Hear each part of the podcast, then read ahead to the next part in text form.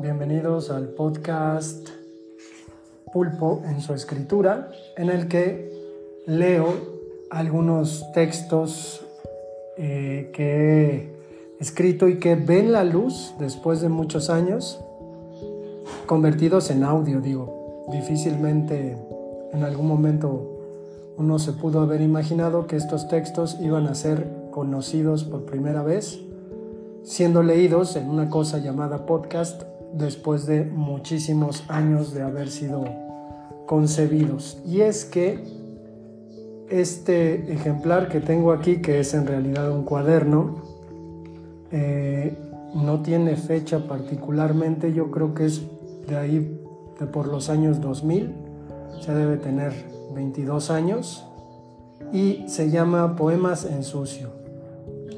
Creo que ya estaba en la carrera cuando escribía estos poemas y tiene un epígrafe de Roque Dalton que dice, correcto, el budismo zen es una experiencia magnífica, siempre y cuando te lleve paulatinamente al terrorismo.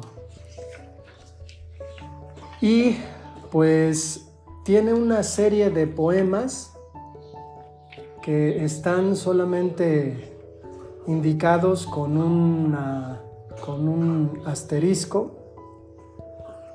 Son poemas eh, que de alguna manera reflejan este, este portento que para mí representó comenzar a, escuchar, a estudiar letras.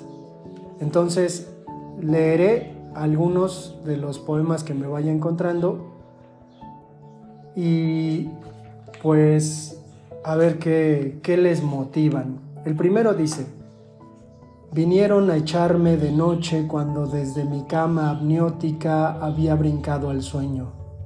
Un saltito nada más, un estertor bien hondo. Déjenme las manos, les dije, porque voy a parir el vacío.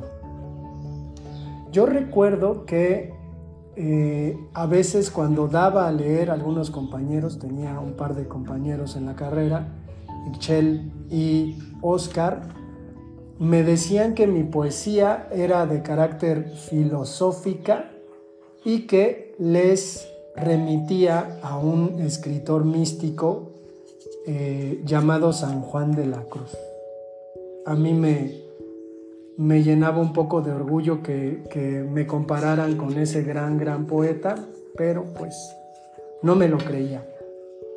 Estos poemas, por cierto, no tienen título, simplemente están ahí divididos con un asterisco. Hay una cuestión temática, me parece, con respecto al ejercicio del poeta y a lo que el poeta crea. Entonces, en ese sentido, pues van por ahí.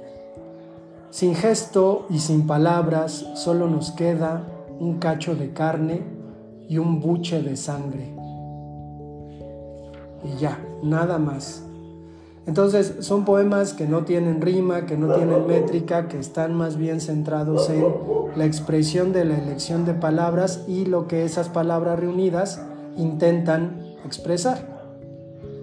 El mejor poema es el poema no escrito por ahí hay, como cierta alusión a, una cuestión eh, de referencia, ¿no? El mejor americanista es el americanista muerto y ese tipo de estupideces. Solo traje una muda de estrellas y mi estéril preñez de versos. Perdí todas mis ovejas y crucifiqué todos mis peces multipliqué panes a diestra y siniestra, mortifiqué el cuerpo de mis enemigos, desobé milagros que no resucitaron a nadie, pero tengo mi semilla de mostaza por si acaso. Entonces, eh, mucho de, de, lo mesiánico, mucho de la figura de Cristo que me obsesionaba como figura poética en aquel entonces está expresado en estos poemas creo que desde, desde la perspectiva de alguien que ve a lo lejos su propia creación, eh, de repente resulta un tanto desconcertante el ejercicio porque me suenan lejanos, me suenan a que yo no sé en estos momentos de mi vida si escribí esto. ¿Por qué lo escribí? O sea, no, no tengo la precisión de que tenía disciplina para hacerlo. Desde luego que tenía disciplina porque ahí están los muchos cuadernos que tengo atascados de poesía. En algún momento durante la pandemia me dediqué a recobrar algunos de estos poemas, estos no, hay, debo decir que estos no, este, que tenía ya digitalizados, eh, los corregía y los mandaba a muchas revistas en las que muchas ocasiones me aceptaban los poemas y muchas otras no me las aceptaban, tal un porcentaje ahí dividido. Este poema siguiente está dedicado a Hernán Lavín Cerda y deliberadamente no tienen, no tienen un título. Sin ella eres hombre muerto, Hernán. Sin tus anteojos eres hombre muerto. Sin tu locura parturienta, sin el pez negro crucificado desde la cabecera de tu cama hasta tus ojos de pirómano profeta. Sin ti, Hernán, también eres hombre muerto porque entre tu quinta y sexta costilla hay un niño viejo de Santiago, yoki absurdo del infinito, sobreviviente del miedo, de unas cuantas máscaras, sin tu desesperada palabra, esposa apalabrada, eres hombre muerto. Este poema lo escribí durante periodo que estuve en un taller de creación literaria, un taller de poesía, el profesor era Hernán Lavín Cerda y recuerdo clarito que llegaba este entrañable autor, que era nuestro maestro, y ponía una serie de libros en su escritorio con un morralito, que me recordaba un morralito que tenía mi papá Juan, y nunca tomaba los libros, simplemente se ponía a hablar durante las tres horas de la clase, cosas fascinantes. Pero recuerdo que esa vez sacó sus cosas y de repente empezó a palparse los bolsillos de la camisa, del pantalón y dijo, soy hombre muerto.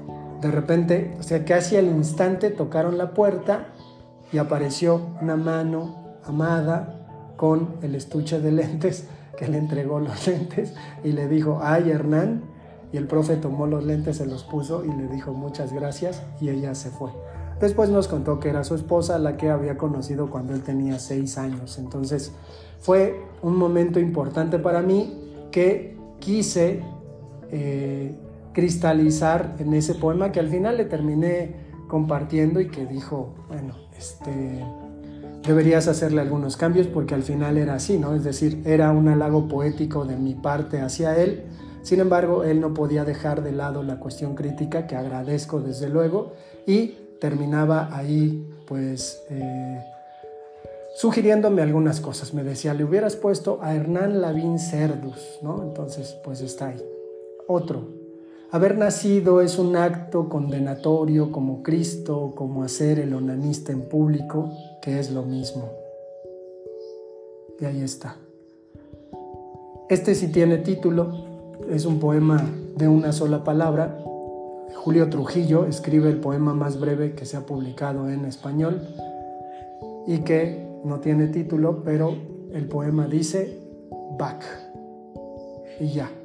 Yo escuchando eso, pues le puse título a este brevísimo poema y dice, El componedor de poemas. Ese es el título y el poema es Extinto.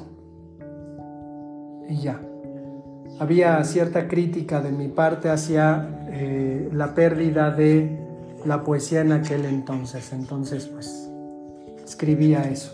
Y si lo notan, de alguna manera hay mucho asunto acerca del trabajo del poeta se puede ser poeta con un libro de radiología, con el muñón, solo el muñón de las palabras predilectas. Se puede ser poeta tras ensayar la desnudez y tener por hermanos cainitas versos. Se puede ser poeta en la connotación del tiempo y su regreso. Se puede ser poeta bajo este Dios brutal con sus mil dientes de plata y luz.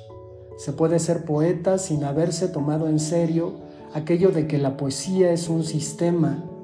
Se puede ser poeta sin haber nacido siquiera. Se puede ser poeta mientras nadie lea. Y eh, vivía en aquel entonces en la plenitud creativa de alguien que se concibe a sí mismo como un poeta.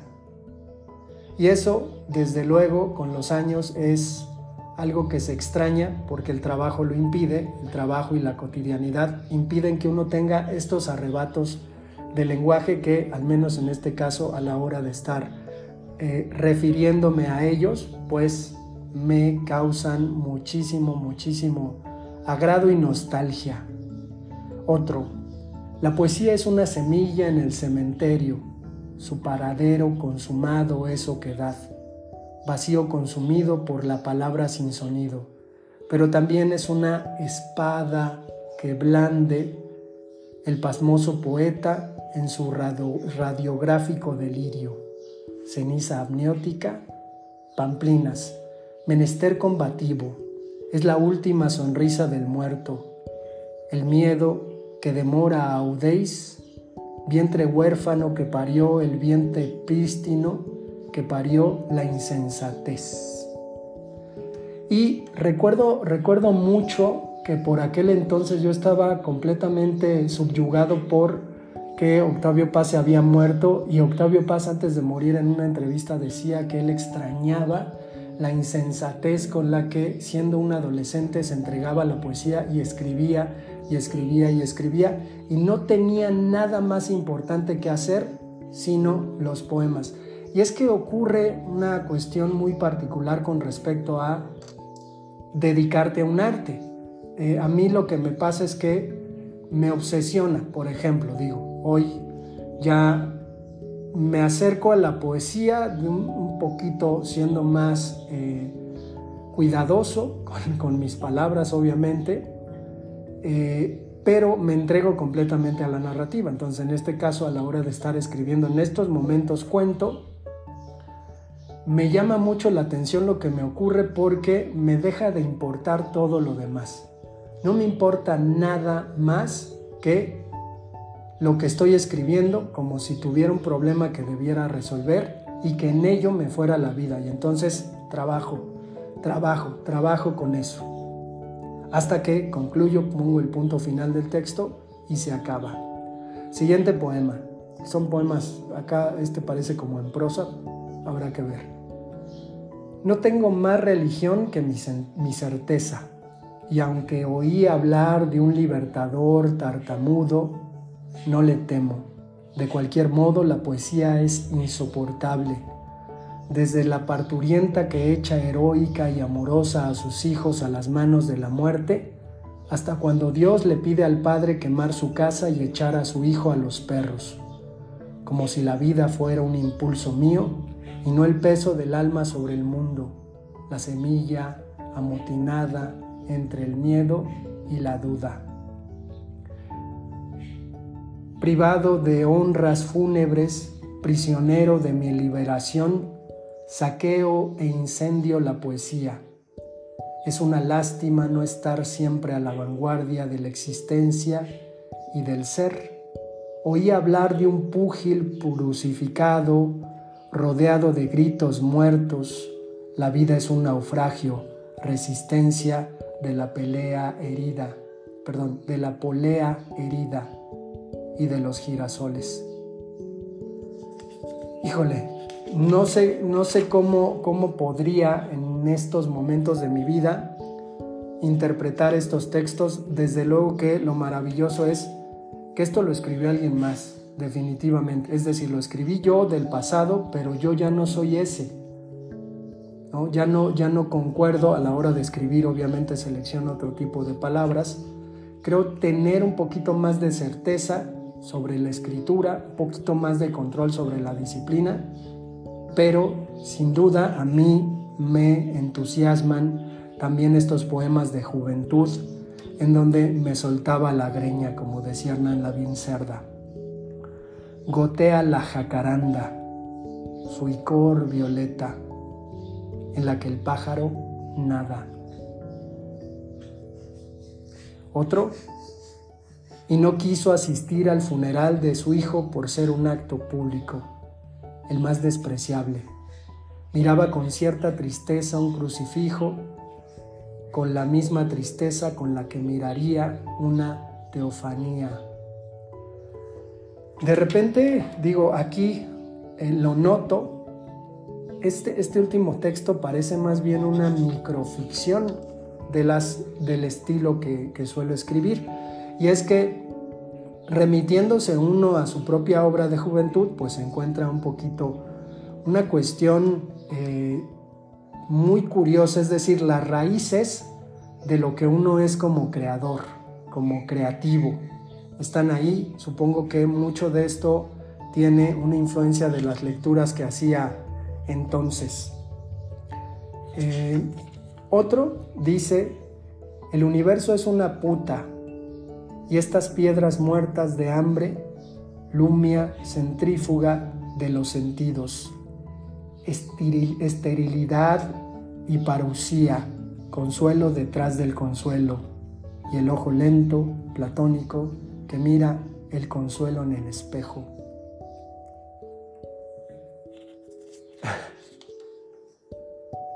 Eh, otro que tiene título y se llama El misterio de la Trinidad. Ese Dios era el mensaje, las palabras que constituían el mensaje y el mensajero, y era a su vez el amanuense que escribió el mensaje, el Nokia dionisiaco. No tengo ni idea de cómo esto lo podría interpretar. Otro texto que está abajo de este dice, cada que el crédito de su Nokia, la mujer, sí, ahí dice, cada que el crédito de su Nokia, la mujer iba a la tienda de autoservicio como quien desciende a los ínferos. Y ahí está un tanto rara esta expresión. Haiku, soy extranjero en todas partes, oriundo de mis sueños. Y obviamente aquí lo que, lo que noto son tres versos como indica un haiku, pero lo demás se queda eh, fuera, no, no está vinculado completamente a, a la forma, es muy, muy extraño. Condenado a la poesía, condenado a muerte, el poeta tuvo como última voluntad el suicidio. Y otros poemas, no sé qué son, de una sola línea. Soy lo que me hace ser lo que siento. y quejándome de los adolescentes sintientes. Y en mi canto moribundo pienso como la espiga. Perdón, aquí hay un error de, acento y en mi canto moribundo pienso cómo la espiga guarda en secreto su trama este mi canto fallido, este mi grito en la nada.